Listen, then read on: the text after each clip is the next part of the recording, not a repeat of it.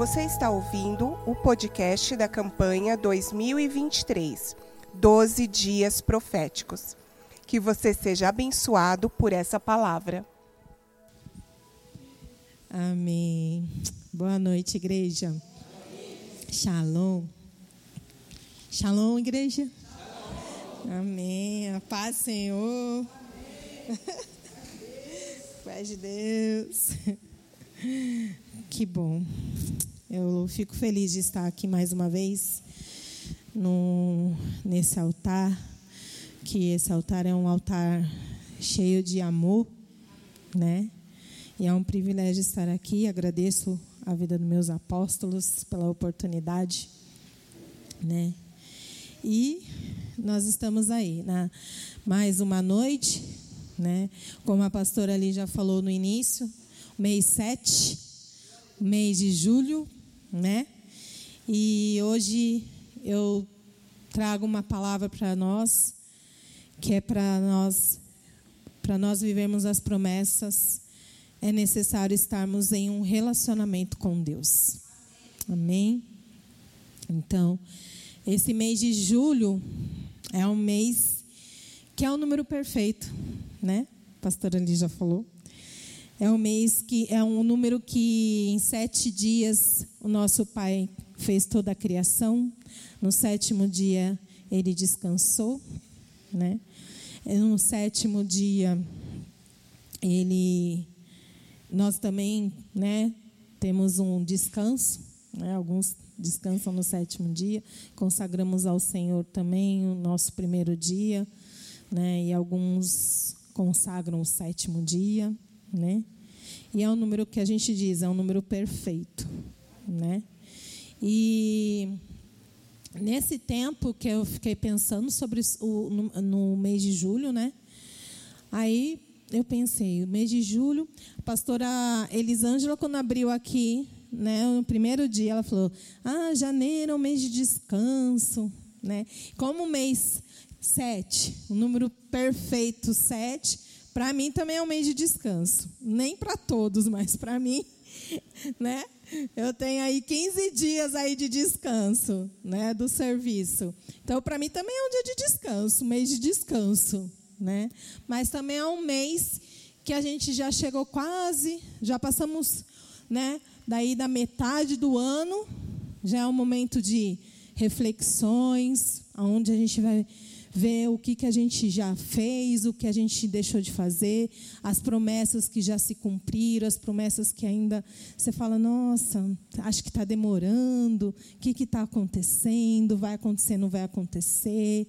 Começa a entrar algumas preocupações, ansiedades, correria, só tem mais cinco meses para findar o ano, e aí, e agora tem que refletir, reprogramar, ou às vezes né, também celebrar tudo que aquilo já foi vivido até ali, né?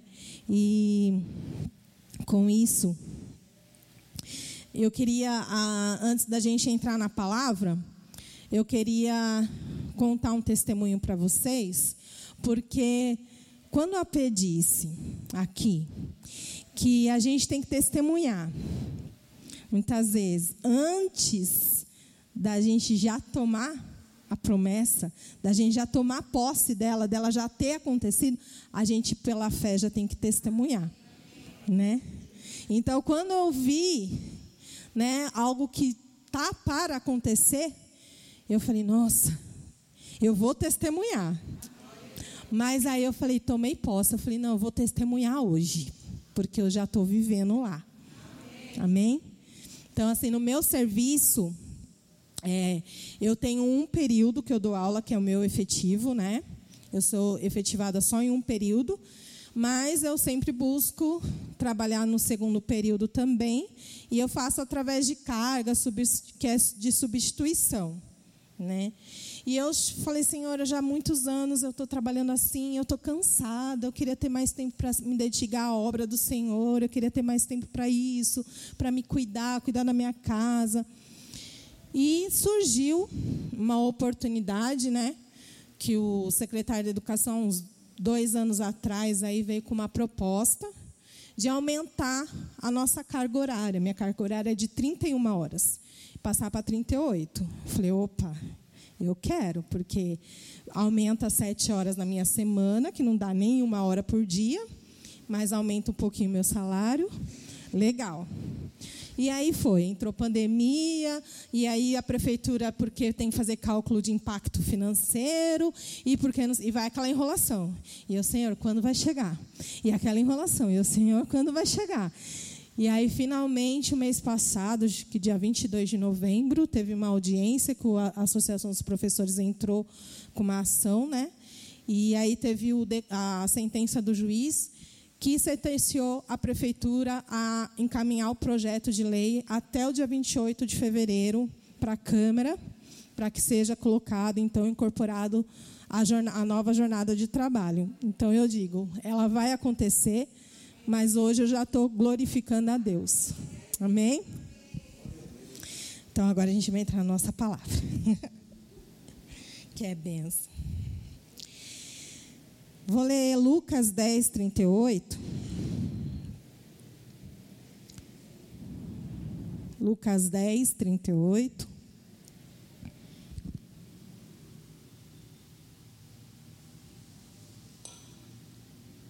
Amém? Caminhando Jesus e os seus discípulos chegaram a um povoado, onde certa mulher chamada Marta o recebeu em sua casa.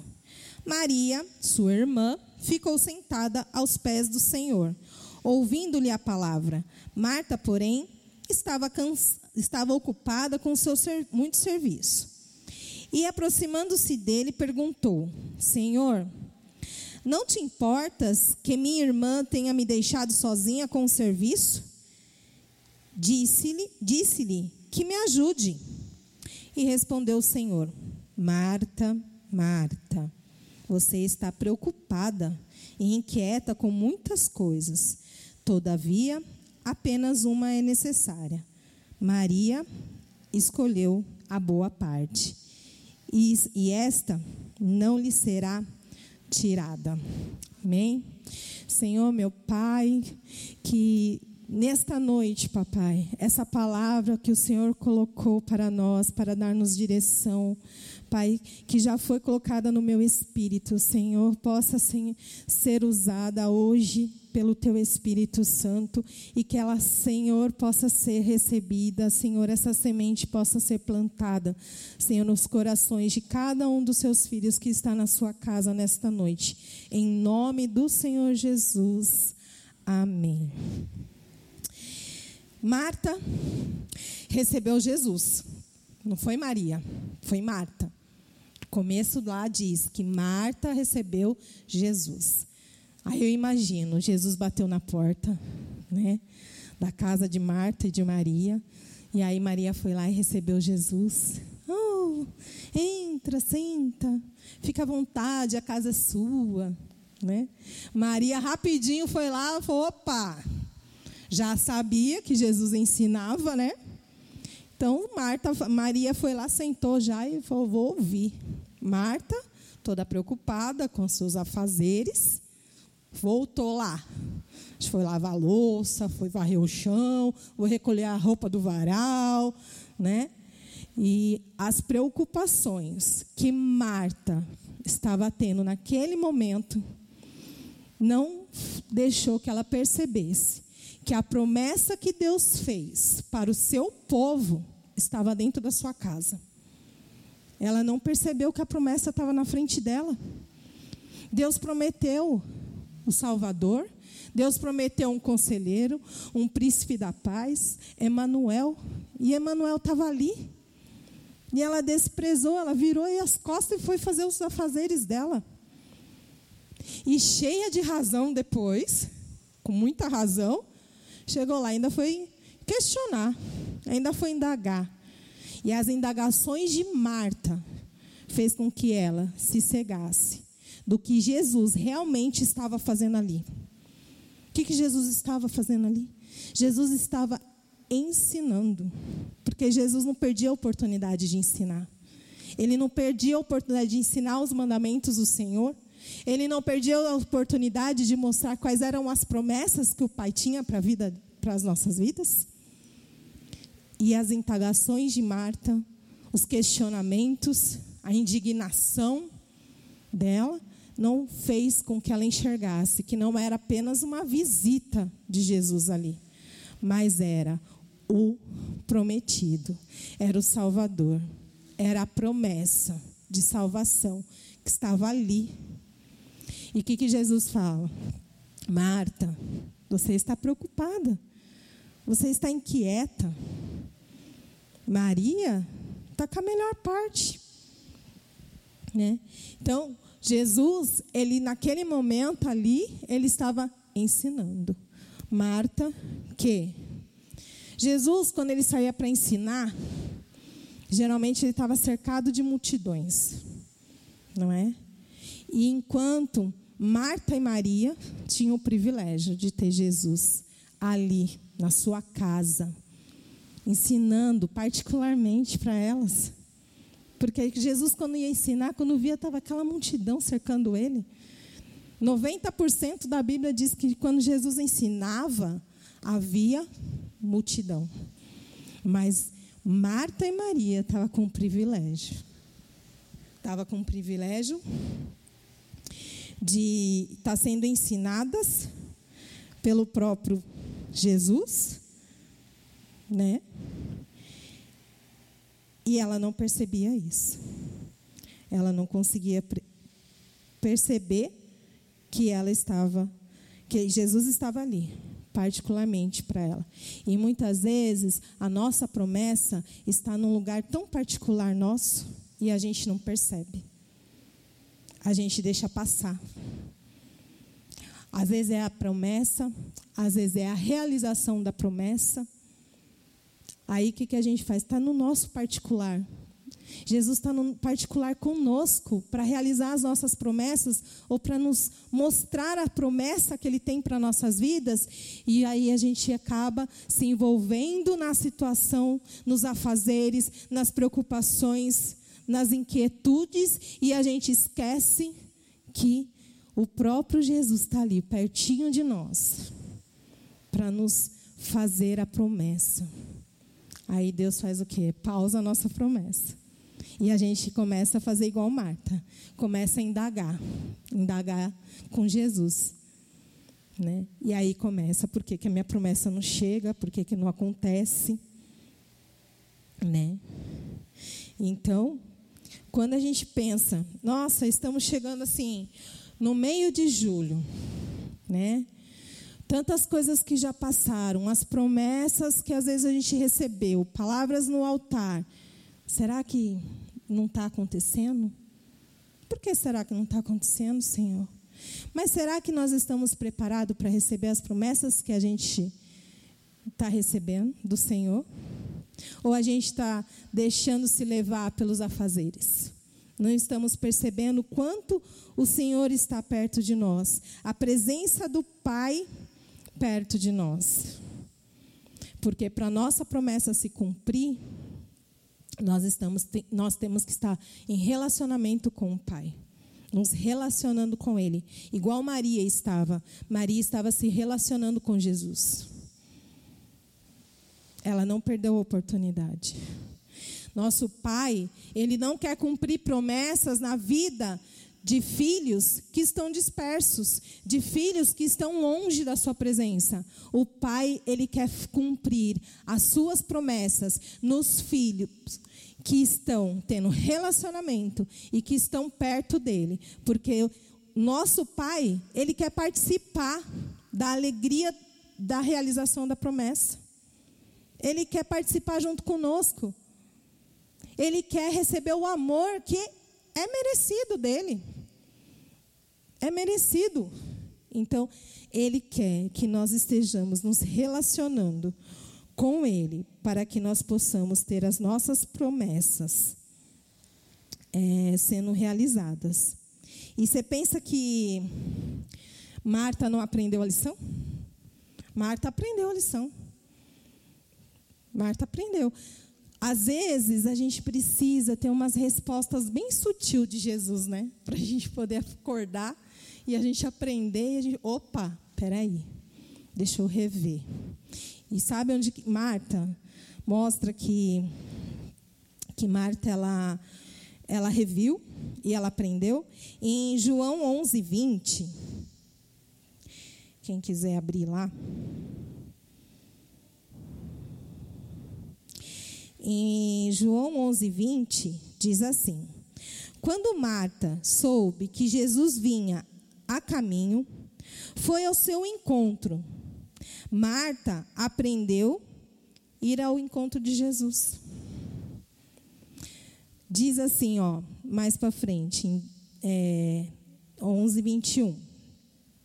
Marta disse a Jesus: Senhor, se cá estivesse, o meu irmão não teria morrido. Mas eu sei que mesmo agora não é tarde demais, pois tudo o que pedires a Deus, ele te dará. Marta, ele aprendeu, Marta aprendeu o quê? Que quem era o administrador da promessa? Quem era o realizador das promessas? Ela não rejeitou mais, ela não desprezou mais. Ela fez isso uma vez e aprendeu. E quando ela teve a oportunidade, que nessa situação aqui, Lázaro, o irmão dela, havia falecido, né? E aí ela fala: Senhor, manda chamar né, Jesus, porque aí ele está muito doente. Mas Jesus, pelo propósito, né, levou sete dias para chegar novamente de volta a Betânia. E então, quando ele chegou, Lázaro já estava falecido. E Marta, então, quando soube que Jesus estava vindo, ela nem esperou ele chegar. Marta nem esperou Jesus de novo, tipo, bater na porta para ela atender. Não, ela já saiu de encontro a Jesus. Às vezes a gente pode até desprezar uma, uma, uma, presença do nosso Pai. Mas quando a gente percebe que a gente desprezou a melhor parte, a gente tem que aprender.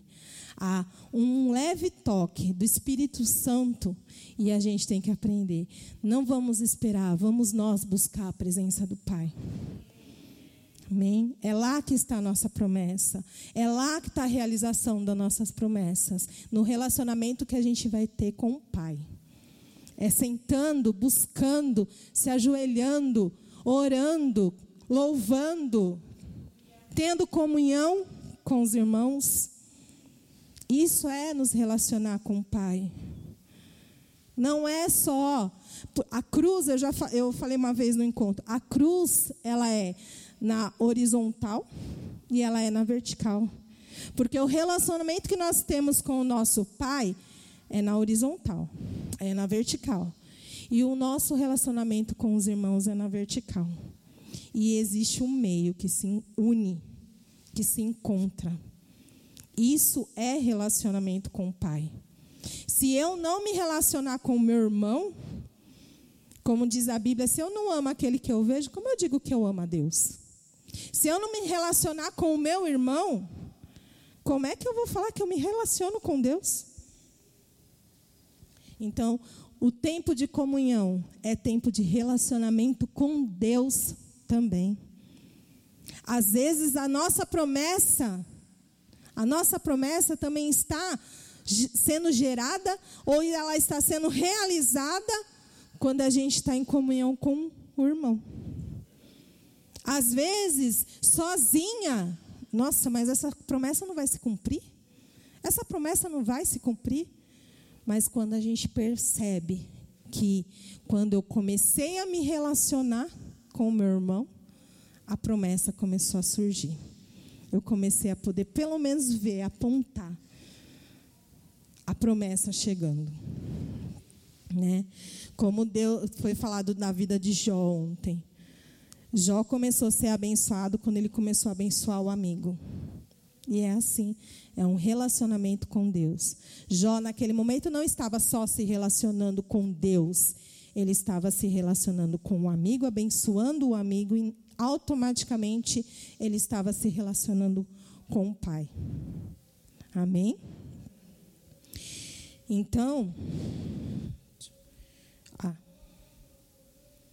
que eu quero dizer para vocês que a nossa promessa para conquistarmos, nós precisamos estar atentos àquilo que o Senhor tem para nossas vidas através de um relacionamento sincero com Ele.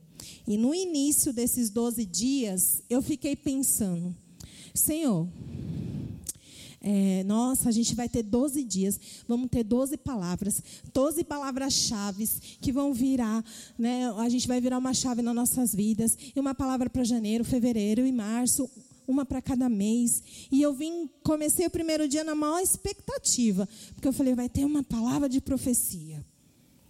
E aí começou a primeira palavra a vir, a segunda palavra a vir, ops, como é? E aí eu comecei a perceber o que Deus estava fazendo. Igreja, todas as palavras que nós estamos recebendo deste altar nesses dias sobre promessa, Deus está nos preparando, nos moldando para viver as promessas do Senhor. Todos os meses, porque a promessa do nosso Pai, ela já está, já existe. Alguém aí tem promessa? Amém? E essa promessa está indo de encontro aos desejos do seu coração? Vocês estão ansiosos para que ela aconteça, porque é um desejo que está no teu coração? Então eu quero te dizer nessa noite que essa promessa que está, esse desejo que está no teu coração e que você recebeu como promessa de Deus, já havia nascido no coração do Pai, antes de chegar no seu coração. E ele tem desejo, ele tem vontade de realizar essas promessas. Então elas já estão prontas, elas já estão pra, preparadas para nós. Mas existe o tempo de Deus nas nossas vidas, para que essas promessas cheguem, sejam realizadas. Mas hoje, igreja, eu percebo que Deus está nos movendo nesses 12 dias com palavras de mudança, transformação, de nos moldar, de nos moldar. Deus está nos chamando para prestar atenção sobre a promessa maior, que é a promessa da salvação. Deus está nos chamando para mostrar que nós precisamos estar atentos com o que a gente está praticando nas nossas vidas, para nós vivermos as promessas. Deus está falando para a gente ter intimidade com Ele. Deus está pedindo para nós estarmos nos relacionando com Ele, para que a gente possa viver as promessas. Amém? Então, eu recebi essa leitura e hoje eu passo para a igreja. Eu penso, nossa, vai ter decretos de palavras, de profecias, e vai se cumprir isso, e prosperidade, e vai acontecer isso, e vai acontecer aquilo. Não, já está aqui. Deus já colocou no nosso coração. Já tem os, a gente já tem os desejos. Mas nós precisamos estar atento nesses dias, porque o Senhor está nos tratando, está nos moldando. Ele não quer que a gente esteja como Marta. Ele quer que a gente esteja como Maria neste momento. E se em algum momento a gente fez como Marta, hoje é tempo da gente prestar atenção, refletir e se arrepender.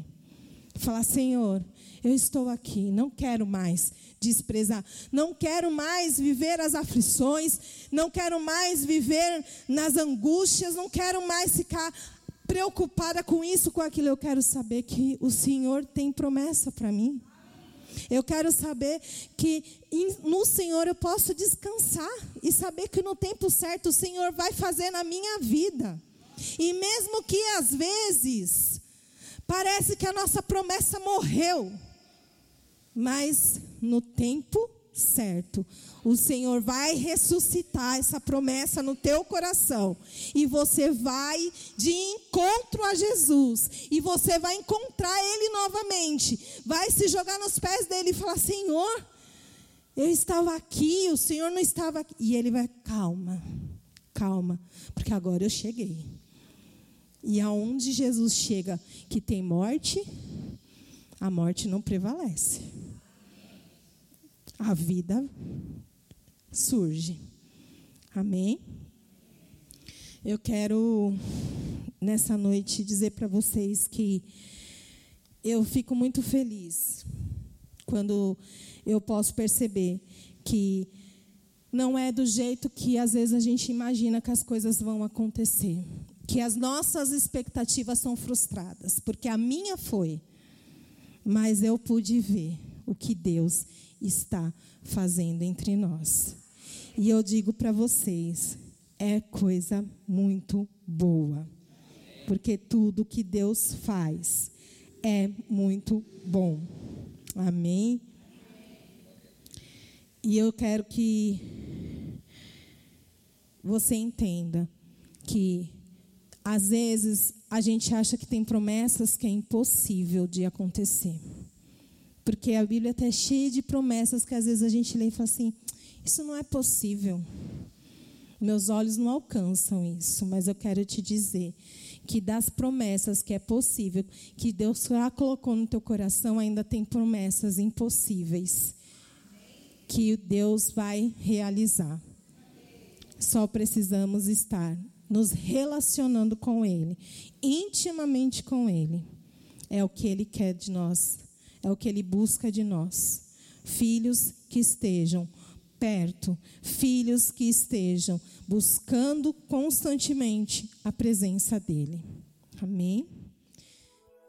Nos acompanhe também através das mídias sociais, arroba IAURP.